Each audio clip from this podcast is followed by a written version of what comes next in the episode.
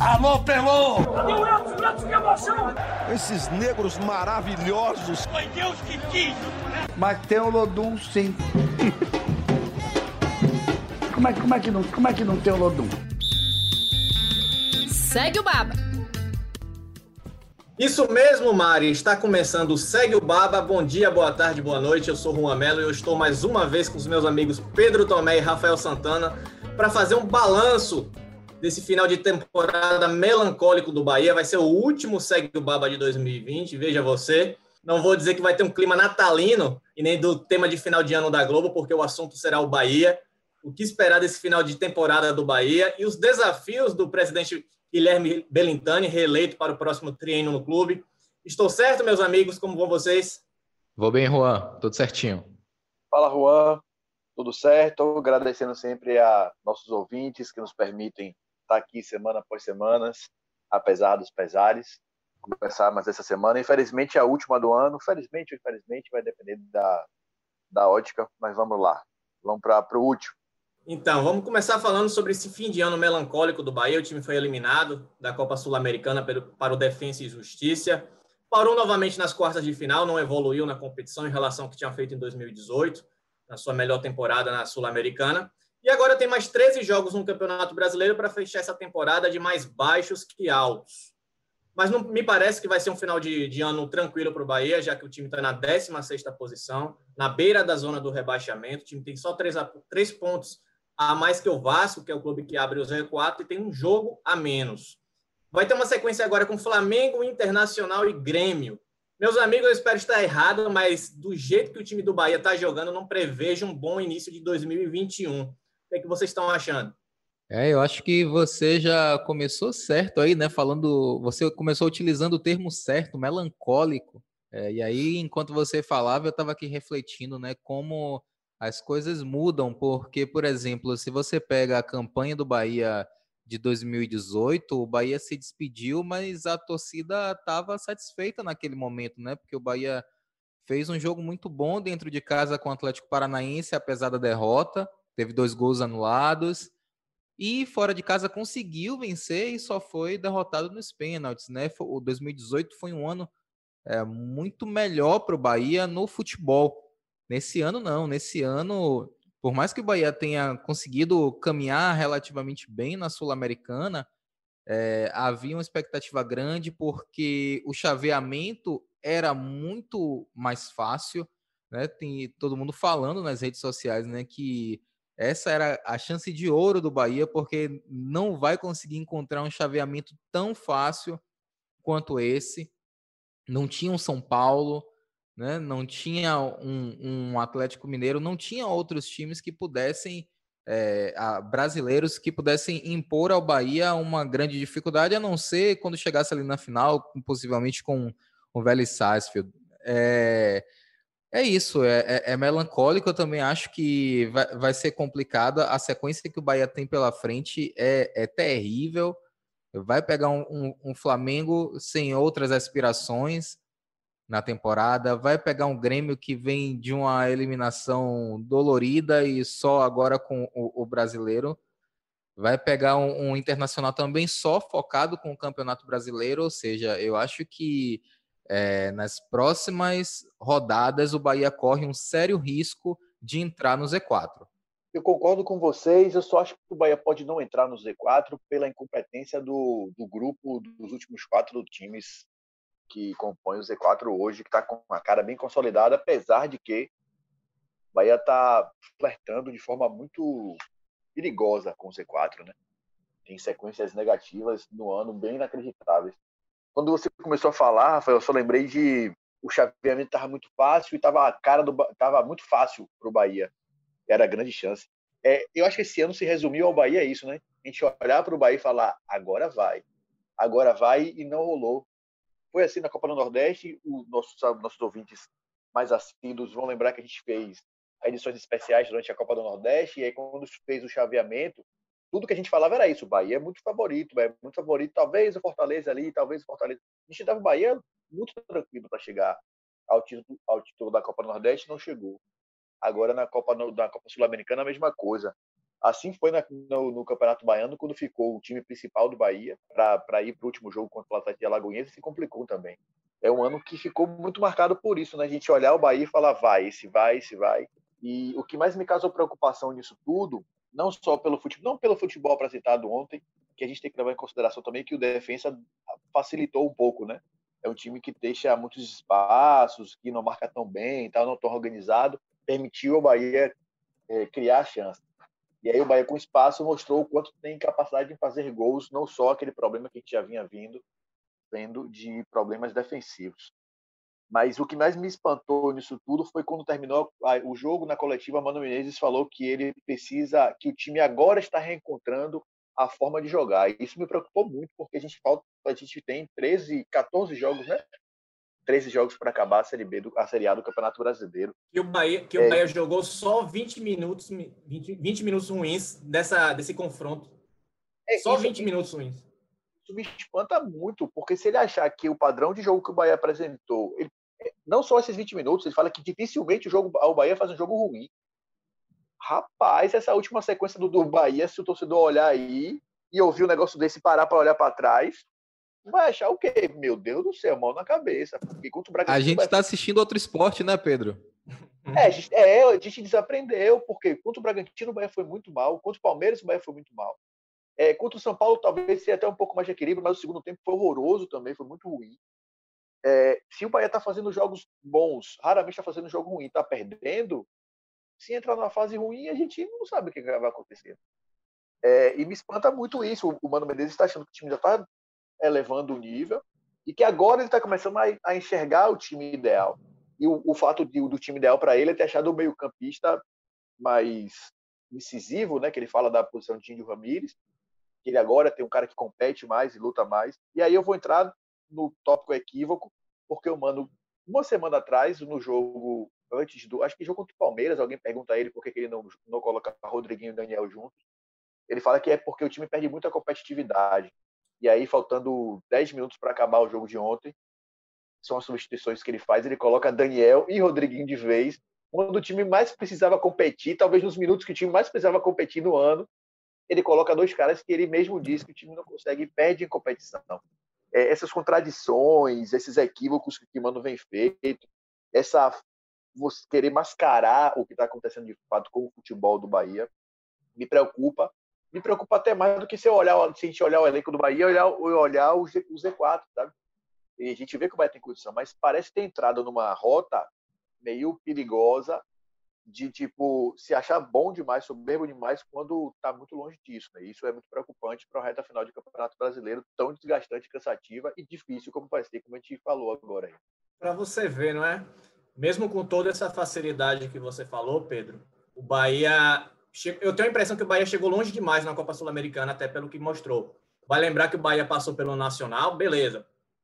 Dessa forma tranquila, goleou um dos jogos o Melgar, ok, mas sofreu demais contra o União Santa Fé na partida de volta, quase sofre o gol, mesmo com um jogador a mais.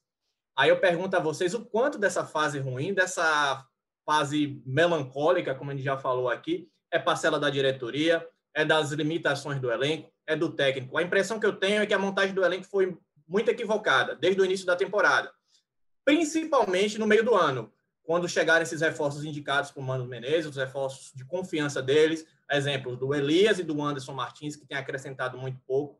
Saídas equivocadas, eu acho que a saída do Ramires para o Bragantino, por mais que o Ramires não venha não tenha sido muito aproveitado por Mano Menezes, foi uma saída equivocada. Você tira uma opção de um elenco que é muito enxuto, e aí você dá oportunidades a outros jogadores que não estão rendendo. Para vocês, quem tem essa parcela maior de culpa nessa, nesse momento ruim do Bahia? É difícil quantificar porque, é, como você falou, todo mundo tem sua parcela de responsabilidade. Eu acho que a parcela de responsabilidade da diretoria está muito mais relacionada à montagem no início do ano, porque esses reforços que chegam na era Mano Menezes e que não funcionaram, o Elias, o Anderson Martins, o, o Gabriel, que é esforçado, é pouco tempo é esforçado, mas que a gente já sabia que ele não é, que ele não ia ser o cara que ia chegar e decidir foram contratações feitas na, é, é, de urgência, né? Porque naquele momento não, não tinha nomes disponíveis no mercado. E aí entra aquilo que o Bellintani sempre fala, né? O Bellintani, ele é um, um gestor muito razoável. Ele falava que não ia fazer nenhuma loucura para contratar nomes. O Bahia tentou, o Bahia achava que ia conseguir é, contratar até alguns nomes de destaque da Série B, mas deu com a cara na porta e não conseguiu, porque de fato o mercado naquele momento era difícil. É, e aí o Mano chegou, viu aquele elenco que tinha, precisava de reforços, reforços que não estavam acontecendo, e aí vem jogadores que eles que ele já conhecia, porque o Bahia precisava de um zagueiro, não tinha jeito, precisava de um zagueiro. Né? O Bahia precisava desse homem de meio campo. Eu acho que o problema da diretoria foi a montagem do elenco, foi a, a montagem do elenco do, na, da, dessa é, é, o problema da gestão do Guilherme Belintani, assim como era o problema da gestão do Marcelo Santana, é a montagem do futebol. É, são caras que falharam muito no futebol, né? E aí a gente tem a, a, o mesmo diretor de futebol sendo a espinha dorsal de todo esse processo, que é o, o Diego Serri. Ele tem acertos, mas tem muitos erros também contabilizados na conta dele. E o Mano, o erro do Mano está em não conseguir ajustar o time. O Mano foi contratado, entre outras coisas, porque ele é um especialista em montar sistema defensivo. E o Bahia continua tomando gol todo jogo. O Bahia toma um gol e meio de média por, de gol por jogo. É, isso não é, não é razoável. Não tem como um time é, fazer um tomar dois, fazer dois tomar três, e não, não, não tem como um time desse conseguir uma sequência positiva que você vai conseguir imaginar que vá é, lá na frente é, é, livrar essa equipe do, do rebaixamento. Né? Embora eu acredite que o Bahia vai se livrar do rebaixamento. Então eu acho que é difícil quantificar é, quem é de, de, quem é a culpa. E tem culpa dos jogadores também, tá? Porque os jogadores. Nossa senhora, é, Nino Paraíba, Juninho, Lucas Fonseca, Gilberto. São jogadores que estão em péssima. Rodriguinho. Rossi. Rossi, jogador. Ah, Rossi, não vou nem falar o que o Rossi fez no jogo contra o Defensa e Justiça, porque a, que papelão que o Rossi fez, né? Então é, é culpa dos jogadores também, né? Dá, dá para você é, entregar a bolinha de culpa assim de Natal, sabe? vamos fazer o kit de culpa do Natal e vamos entregar todo mundo, porque todo mundo tem culpa nessa história.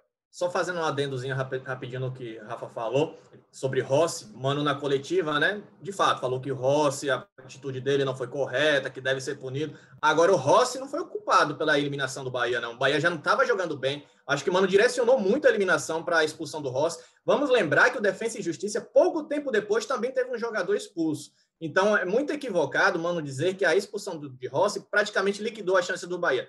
Não vejo dessa forma. Acho que o Bahia já estava. Já, já já fazia um segundo tempo muito ruim, perdeu várias oportunidades no primeiro tempo e não pode direcionar toda a responsabilidade dessa eliminação no Rossi, embora a atitude dele seja errada, de fato. De fato, Juan, ele não, não eu acho que o Mano, o Mano tem muita experiência e ele sabe geralmente escolher o discurso correto. Apesar de eu achar que ele está falhando também nisso, né? Mano meio que se perdeu. Acho que Mano chegou aqui e achou que ia resolver as coisas de um modo muito fácil, muito rápido é, com a experiência dele, e aí a coisa foi degringolando ao ponto que agora ele está meio perdido, e aí quando ele aponta para o Rossi ontem, isso está muito claro, né? Quando ele tem aquele, vai com essa fala praticamente, eu concordo com você, o Bahia fez o primeiro tempo melhor do que o segundo, inclusive, no momento que jogou também estava perdido, mas você não via nem tanta organização, né? Mas aquela coisa do vamos lá, vamos ganhar, e a expulsão do Rossi, óbvio que abala, mas é o que você falou, cinco minutos, eu acho que o Bahia jogou com uma mais, ou com uma menos, cinco, dez minutos, deu tempo nem de mudar a cara do jogo de fato. É, eu acho que a culpa, acho que Rafa foi perfeito. A culpa tá para todo mundo, tá para todo mundo. É, eu acho que passou assim. A gente vai chegar daqui a pouco para falar sobre os pontos positivos e negativos da gestão de Belintani. E o futebol de fato é esse calo gigante, é, é um calo gigante que ele tem. E isso está muito claro, né? Está muito claro. Eu não sei de quem é a culpa maior, mas eu acho que a culpa passou por pela incapacidade da montagem do elenco, quando você não entendeu de fato o que o time precisava, que era a proposta de Roger. Na semana passada, eu acho, retrasada, que a gente falava sobre isso, que o Bahia falou, ah, vamos mudar o jeito de jogar, e aí a gente trouxe o cara que mais dá assistência no, no, no Vasco, o cara que mais dava assistência no Corinthians, mas são dois jogadores, tanto o Cleiton como o Rossi, que não têm características de posse de bola. Você propôs o time ser jogar de um jeito, mas trouxe jogadores que não, não têm essa característica. E aí você ficou perdido com o híbrido de um time que quer jogar com a posse de bola, mas tem características de jogar no contra-ataque e você não quer jogar no contra-ataque. E aí, quando você decide jogar no contra-ataque, você já não tem esses caras em boa fase. Também tem um pouco de, de azar também. Meio que voltou da pandemia, pode ser também aquela questão lá que o Beritani falou de errar na preparação física. Né? Quando o time voltou, nunca mais. E, de fato, depois que o time voltou da pandemia, praticamente ninguém entrou em boa fase mais. Todo mundo só teve declínio. Lucas, Juninho, Nino Paraíba. Para ficar mais fácil, talvez só quem tenha tido boa fase tenha sido o Gregory, que estabilizou, ele que voltou mal, né? Ele teve a, a curva contrária, né? ele começou muito mal, muito questionado, perdeu a posição, inclusive. Depois ele voltou a ficar bem. Mas fora Gregory e Daniel, que teve lapsos, depois voltou a ficar mal de novo, ninguém teve boa fase no Bahia. Eu acho que é um catadão aí de, de, de culpa. E é isso que é o problema. Né? Geralmente, quando você tem problema em uma questão, tipo um treinador, você muda, resolve o time está indo bem, você muda três, quatro peças, não resolve. Seu diretor de futebol não está bom, você manda embora. Quando é tudo, você tem que olhar com um pouco mais de preocupação, porque quando está tudo dando errado, para acertar, você tem que começar a, a, ser muito assertivo, mas não tem nem tempo para isso mais, né? para mudança. Pois é, é, com o Mano, o Bahia tem um aproveitamento de 37% na Série A e voltou a ter a defesa mais vazada da competição. Eu não sei para vocês, mas a impressão para mim é que o Bahia chega dezembro da temporada sem uma cara ainda. A equipe não tem uma cara, não sei o modelo de jogo, porque o Mano, é claro que tem essa má fase dos jogadores, Pedro pontuou bem, é muito difícil para um treinador pegar uma equipe que quase todo mundo está jogando mal. Aí, de fato, é para qualquer treinador fazer jogar uma equipe dessa forma é muito complicado. Mas o Bahia hoje não tem uma cara, o Bahia é uma, uma equipe que sofre gols de forma muito fáceis. É tão fácil fazer gol no Bahia hoje em dia, e são gols formas bobas que o time geralmente leva. E a responsabilidade do Mano, a meu ver, está em não, não dar estabilidade a esse time. Todo jogo tem que ter uma formação diferente, precisa disso. Todo jogo a gente não. É uma, na verdade, o jogo, a, a nossa tentativa até de montar o time para para informar o torcedor é complicada, porque todo jogo tem uma surpresa, todo jogo vem o Hernando de lateral direito, depois é o Nino, o Hernando vai de zagueiro, a gente não sabe o time do Bahia. O Bahia não tem uma cara, me parece que, mano, toda, toda, toda rodada tenta ajustar alguma coisa que está dando errado e nesse momento não encontra nenhuma formação ideal.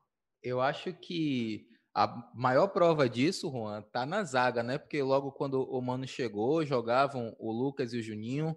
Aí o Lucas perdeu a posição porque falhou. Depois o Juninho falha e perde a posição. Aí entra o Wanderson que não vai resolver. Vem o Hernando que, o Hernando que volta de lesão. É, aí chega o Anderson Martins e a gente não sabe quem é a dupla de zaga do Bahia, justamente pelo fato de que todo mundo tá mal.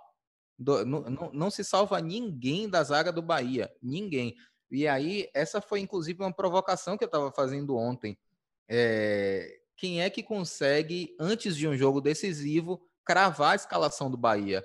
Né? Porque com esse momento né, de pandemia, a gente não vai no, no, no centro de treinamento, a gente não acompanha os treinos, então é, a gente não, não tem acesso, a gente não sabe qual é o time que vai jogar. É um exercício de. É, é, não é de adivinhação, adivinhação né? Quase. Né? É, não, é, não é nem de adivinhação, porque assim, a gente toma como base aquilo que o Mano vem colocando em campo.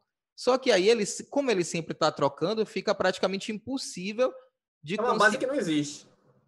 Exatamente. Aí eu, estava aqui olhando a tabela do Campeonato Brasileiro, né? Porque você estava falando, Juan, que essa sequência do Bahia é muito pesada, né? Com, com Flamengo, com Grêmio Internacional. Mas é, essa sequência daí é, é tem uma sequência para o Bahia que vai ser ainda mais decisiva. Quando chega na.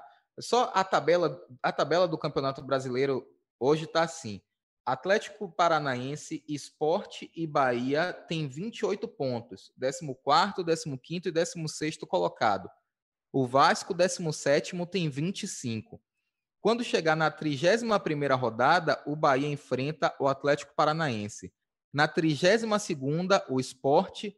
E na 33ª, o Vasco. Ou seja, esses quatro times que nesse momento, pelo menos, brigam para ver quem vai ficar com essa vaga no Z4. O Bahia enfrenta os três esse momento para o Bahia vai ser decisivo. Então, assim, por mais que o Bahia tropece nesses jogos que vem agora, o que o torcedor tem que pedir com todas as forças é que o time chegue é, um pouco mais encaixado para essa sequência que para o Bahia vai ser decisiva. Vai decidir se o Bahia fica na Série A ou vai para a Série B. Tem, tem um, um, algo na fala de vocês que me deixa, para mim ficar muito claro, essas mudanças que o time tem, e juntando com essa fala de Mano, que eu citei mais cedo, de, de o time agora tá começando a achar uma cara, mostra a falta de confiança que ele tem nesse elenco, né?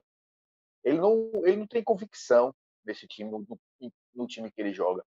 É, a gente, quando, quando via falar do time de Mano Menezes, a gente já sabia, já tinha uma ideia mais ou menos de como era que jogava o time, né? Dois ou três volantes, um meia, dois pontas, um centroavante, um 4-2-3-1. Quase, é, quase regra o time dele jogar dessa forma. Ia ser muito difícil. E ele perdeu essa convicção. Quando você vê um treinador com a experiência de mano, e não é aquela coisa, aí ah, eu cheguei, o elenco é de como o Roger fez quando chegou no Bahia. O elenco me permite isso, eu vou me adaptar a isso. Não foi isso. Mano chegou, vou montar o meu time aqui, e tentou montar o time dele, não conseguiu, e aí se perdeu completamente. Ele está sem convicção do que ele faz. E aí, essa é a parte muito perigosa, né? quando você está sem convicção no seu trabalho. E a gente conhece Mano já de longas datas, é um treinador extremamente experiente. Não é exatamente o treinador que vai dizer assim, não, eu estou meio perdido aqui e tal. Ele vai fazer o que ele fez ontem. Bahia dificilmente joga mal. Bahia dificilmente joga mal. E aí, isso, essa é a grande preocupação. Além da, da má fase, é a teimosia, a insistência. A gente falava muito de Roger, né, de convicção. Para Mano é insistência mesmo, acho que nem é convicção, é insistência porque ele não está se achando, é, teimando com alguma coisa. A gente já falou quantas vezes aqui entre a gente, vai precisar jogar com três zagueiros, vai precisar jogar com três zagueiros. Você tem que fazer, achar alguma forma de, de evitar estancar essa sangria que é a defesa do Bahia. Porque é o time sem identidade, foi o que o João falou, o time sem identidade. É um time que joga no contra-ataque? Não é. É um time que joga com a posse de bola? Não é.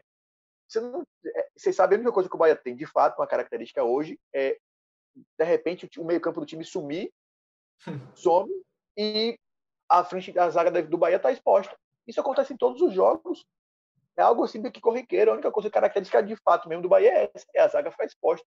Aí os zagueiros estão em uma fase, está o tempo todo no mano a mano, está perdendo o lance, está tomando gol fácil, mas porque toma muito gol fácil, porque se expõe de forma muito fácil e toma gol muito fácil. É, e esses confrontos diretos, que o Rafa acabou de falar, realmente acho que talvez seja a pior sequência ou melhor sequência, ninguém sabe.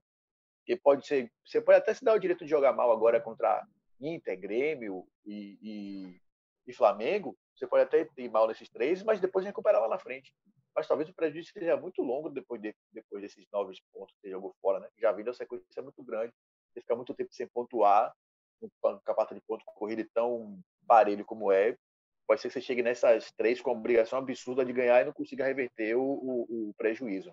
E eu me pergunto como é que deve receber o elenco do Bahia internamente essas ações do Mano, né? Tanto no, na montagem do elenco como nas declarações. Me pergunto como está a cabeça do Daniel e do Rodriguinho depois do Mano falar que agora que encontrou meia para a equipe, né? Imagino como eles devem estar recebendo internamente. Mas queria seguir aqui a, a, a nossa conversa, ou segue o Baba, falando agora sobre o Guilherme Bellintani, sobre a reeleição do Guilherme Bellintani, né? Ele que foi reeleito com 86% dos votos, uma ampla margem sobre o adversário, o Lúcio Rios Belintani foi tricampeão baiano, duas vezes vice-campeão da Copa do Nordeste, parou duas vezes nas quartas de final da Copa Sul-Americana, uma vez na Copa do Brasil nessa mesma fase, e no ano passado alcançou a melhor colocação do Bahia na era dos pontos corridos no Campeonato Brasileiro, com 11º lugar. Por outro lado, na gestão de Guilherme Belintani, o Bahia também caiu na primeira fase da Copa do Brasil, em 2020, e no ano passado caiu na primeira fase tanto da Copa do Nordeste como na Copa Sul-Americana. Fora de campo, a gestão de Guilherme Bellintani foi sempre elogiada por manter estabilidade financeira e investir no desenvolvimento do clube. Né? Sabiamente, ele aproveitou muita coisa que o Marcelo Santana deixou e aprimorou. Isso foi muito positivo da gestão dele. O Bahia se mudou para Dias Dávila, passou a ter um, treino, um centro de treinamento muito mais moderno em relação ao, ao Fazendão, investiu no futebol feminino, investiu nas ações afirmativas, que são muito importantes. De fato, eu esperava uma vitória tranquila do Guilherme Bellintani, mesmo com toda essa má fase do Bahia em 2020, porque internamente a gente sabia que é uma gestão positiva. Para vocês, o resultado também foi esperado. Como é que vocês avaliam essa reeleição do, do Belintani? Eu acho que a gente precisa avaliar sobre, sobre duas perspectivas.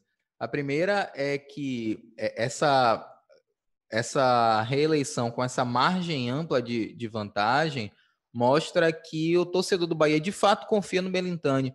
E essa confiança ela se dá é, por, pela seriedade do Bellintani. O Guilherme Bellintani é um cara muito sério, muito competente, é, tem falhas especificamente no futebol, é, mas administrativamente é, dificilmente você vai encontrar uma vírgula para falar do Belintani.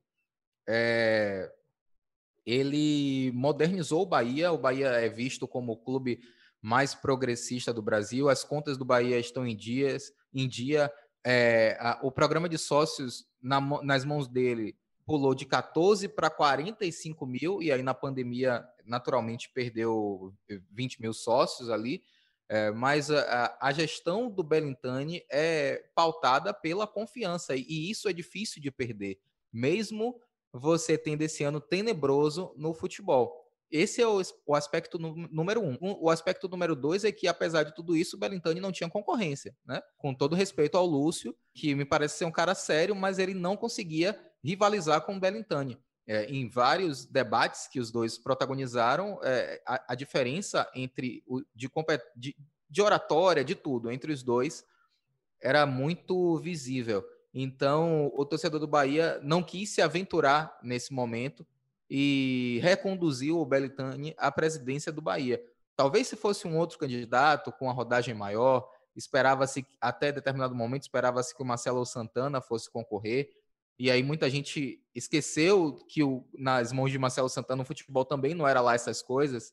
E aí colocava o Marcelo Santana como porque o Marcelo Santana foi campeão da Copa do Nordeste e o Belintani não foi. Talvez se fosse o Marcelo Santana a gente tivesse uma disputa um pouco mais acirrada. Então eu acho que essa reeleição do Belintani, ela, ela, ela precisa ser enxergada, enxergada sob essas duas perspectivas de da confiança na gestão do Belintani, que de fato é, é, é muito positiva, e na falta de um concorrente à altura. E eu acho que aí o presidente do Bahia ele acerta ao dizer que é, a vitória por uma margem tão ampla não significa que a responsabilidade é menor. Ao contrário, essa responsabilidade é ainda maior. E eu estou muito curioso para ver como será a movimentação do Belintani no, na próxima temporada. Espero que com o Bahia na Série A, para é, é, porque o Belintani está muito, tá muito incomodado. Ele é daquele perfil que é, se incomoda muito né, quando as coisas não dão certo. Ele está muito incomodado e eu estou muito é, curioso para ver como é que ele vai tentar reorganizar esse futebol para tentar dar a volta por cima nessa que é a grande mancha na, na gestão dele. Eu apostaria, Rafa, na primeira mudança logo a saída de, de Diego Serra da diretoria do futebol. Para mim, é a primeira grande mudança que ele vai fazer, e eu acho que de fato é a primeira mudança que ele precisa fazer. Ele foi muito feliz né, quando ele falou aqui que o principal calo dele. Nas entrelinhas, ele já deixou isso claro, né, que muito provavelmente o Diego Serra não continua. Eu acho que a reeleição dele é, é continuidade. É como você falou, não tinha concorrência. E é difícil você ter concorrência, inclusive, porque quando você faz parte de uma oposição e você vai para uma discussão, você precisa ter elementos para dizer assim: você não pode mais continuar com ele para vir comigo.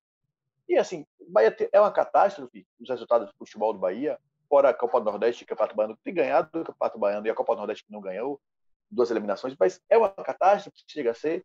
É, o Bahia tinha time, por exemplo, para, sei lá, estar tá no G6 do Campeonato Brasileiro do ano passado, aquele time com o Roger que deu uma pane.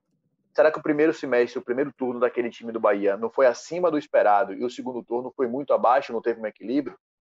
Sabe? Eu acho que esse, eu não sei se o torcedor fez essa, essa, essa análise mais fria, mas eu não acho que sejam catastróficos os resultados, não, apesar de, de ter os erros que a gente falou aqui ao longo do podcast. Né? Em contratações, em gestão, em troca, em escolhas não bem feitas.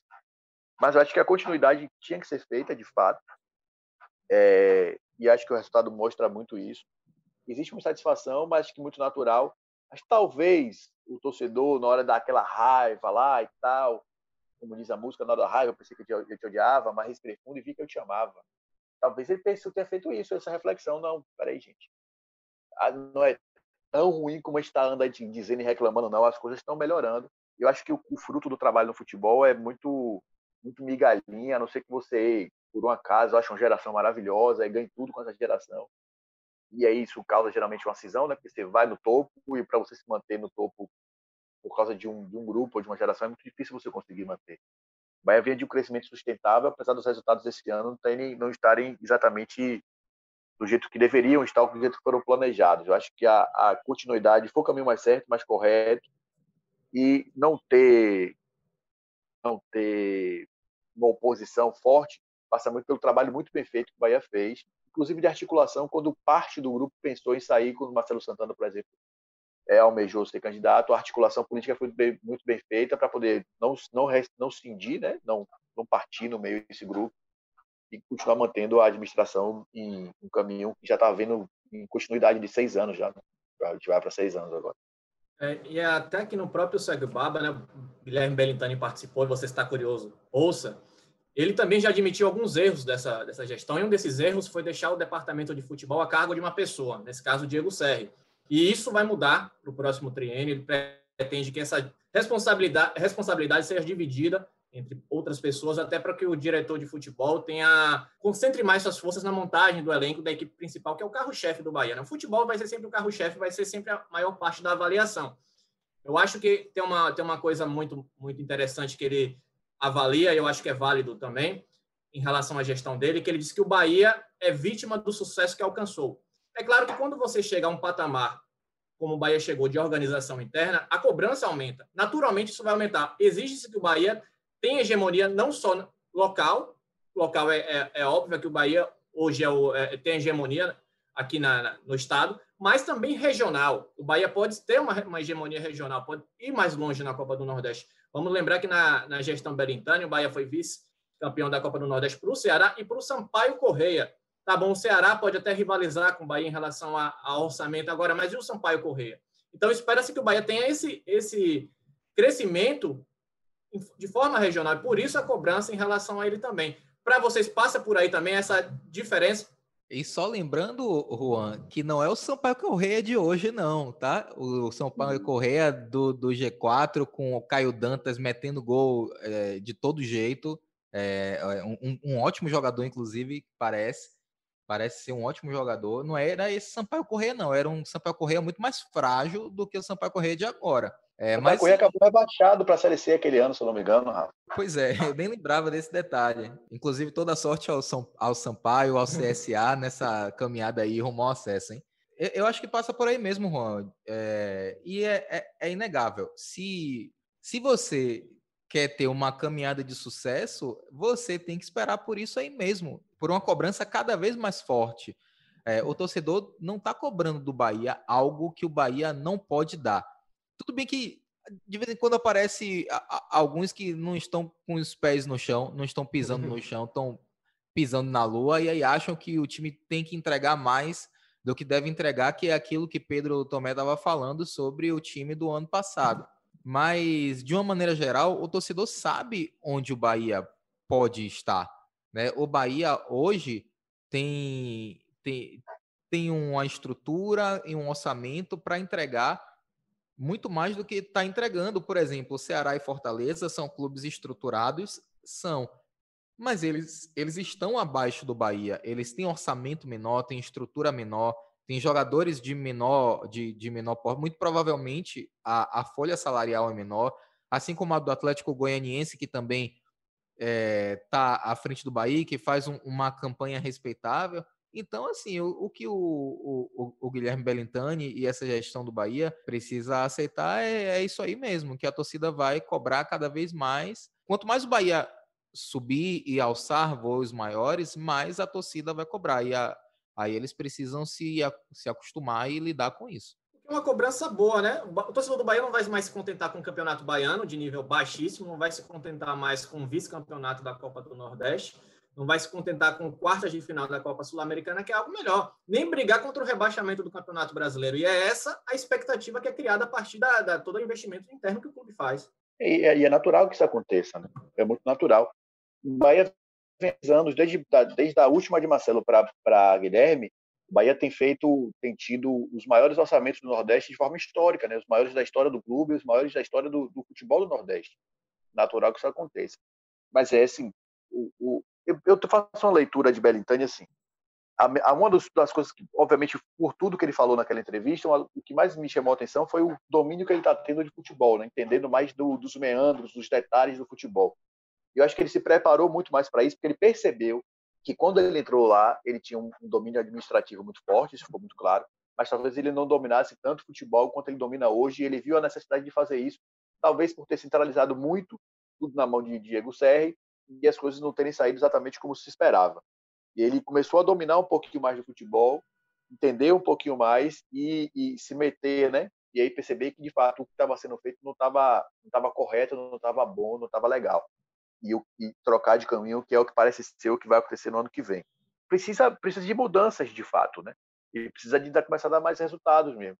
É, eu não sei até que ponto a gente pode cobrar uma hegemonia no Nordeste, porque futebol aqui é muito parelho, né? mas quando você vem com torcida, os estádios mudam, a atmosfera é diferente.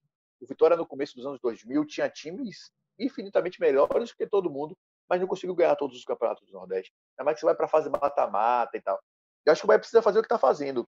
Chegar em semifinais dos, últimos cinco anos, dos últimos cinco anos chegar em semifinais, estar sempre, sempre entre os quatro melhores, estar tá em final sempre. E aí, como é mata-mata, você vê lá o que acontece.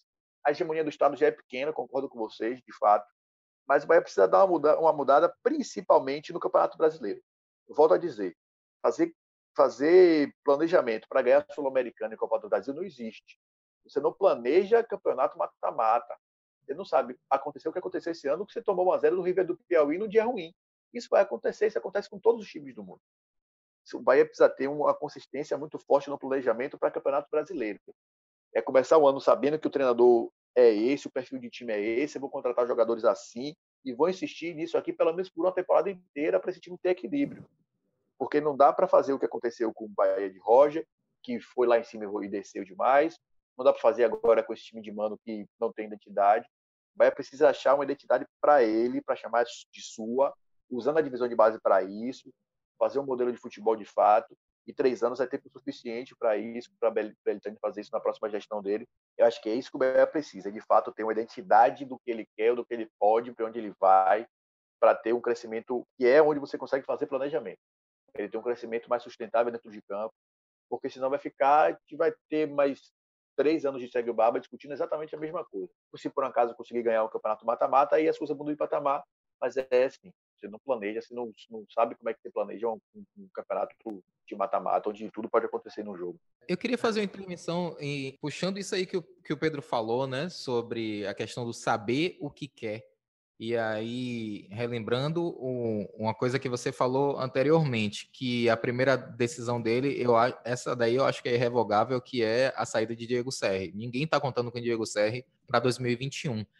E aí eu queria fazer essa provocação, inclusive. É, e Mano Menezes? Porque o Mano Menezes, ele é um, um treinador badalado que chegou é, para resolver um problema e não conseguiu resolver. Eu acredito que o Mano Menezes, com um elenco melhor, entrega um trabalho melhor. Mas será, eu acho que o Belintani precisa fazer essa reflexão. Será que esse é o, o, o tipo do técnico, o estilo do técnico que eu quero ter em 2021. E eu lembro, eu não sei se eu já cheguei a falar isso aqui no, no podcast Segue o Baba, mas eu sempre cito isso, que uma vez eu gosto muito de, às vezes eu gosto de sofrer, né? Aí eu vejo um tweet é, e fico olhando as respostas. É, eu, eu adoro esse tipo de, de autoflagelo. É. Aí um, é, era um torcedor do Bahia reclamando do time de Mano Menezes. E aí um torcedor do Cruzeiro falou: velho, vocês contrataram o Mano Menezes e querem futebol bonito a gente ganhou duas Copas do Brasil, mas sofreu durante dois anos com um futebol horroroso. É isso, né? O, o que o Mano Menezes entende por futebol é, é um futebol muito mais defensivo, aquele futebol de, de combate, objetivo e um futebol de 1 a 0. Então, assim, não, não, há, não há nada errado nisso, mas eu acho que o Belintani precisa fazer essa reflexão. Se esse é o tipo de trabalho que eu quero ter em 2021 para um, sabe, para uma, para uma mudança de chave. Ainda mais nesse momento em que a gente vê tantos técnicos no Brasil, brasileiros ou estrangeiros, desenvolvendo trabalhos tão interessantes, como Fernando Diniz, como Abel no Palmeiras, como foi o Jesus, né, como foi o Ceni, como é o Jorge Sampaoli, enfim, é só essa essa provocação que eu queria fazer. Eu acho é clichê, né? Mas o resultado que vai dizer isso. É, eu acho que depende muito de como o Bahia vai terminar esse campeonato brasileiro. Se o Bahia terminar um campeonato brasileiro cambaleante, não vou dizer nem rebaixado, né? Que rebaixado já é o, o, o limite, mas ali na beira da zona de rebaixamento, eu não sei como é que vai ser essa continuidade do Mano Menezes. Porque por mais que o Bahia esteja numa fase ruim, a avaliação que eu tenho, olhando todos os elencos do Campeonato Brasileiro, pelo menos aqueles na parte de baixo, é que o Bahia tem um elenco superior. Bahia não deveria estar brigando contra, é, com aquelas equipes contra o rebaixamento, mas aí junta aqueles fatores todos que nós citamos e complica muito. Vai depender disso de como essa equipe esteja. Eu acho que se o Bahia fizer uma, uma, parte final de Campeonato Brasileiro, agora que só tem uma competição, né? Vai concentrar todas as, as, energias, não vai ter isso de poupar, né? Que era outro problema. O Bahia não podia disputar a Copa Sul-Americana no Campeonato Brasileiro, tinha que poupar, como se estivesse bem no Campeonato Brasileiro a ponto de poder poupar jogador.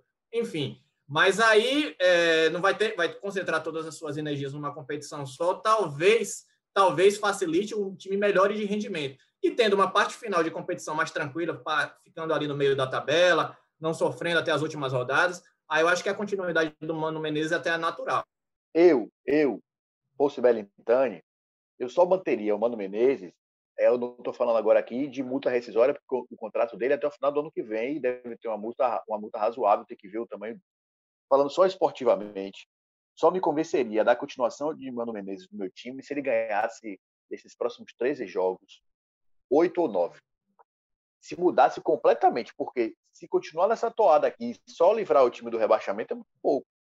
Até porque Mano nitidamente está insatisfeito com o Bahia quando ele chegou aqui dizendo as primeiras entrevistas todas de, dele era baseada em, eram baseadas em vai ter contratação? Vai, me foi prometido isso, isso e isso.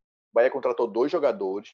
Mano Menezes de fato mostrou a insatisfação dele, porque achou aquilo insuficiente, mas era a realidade do Bahia.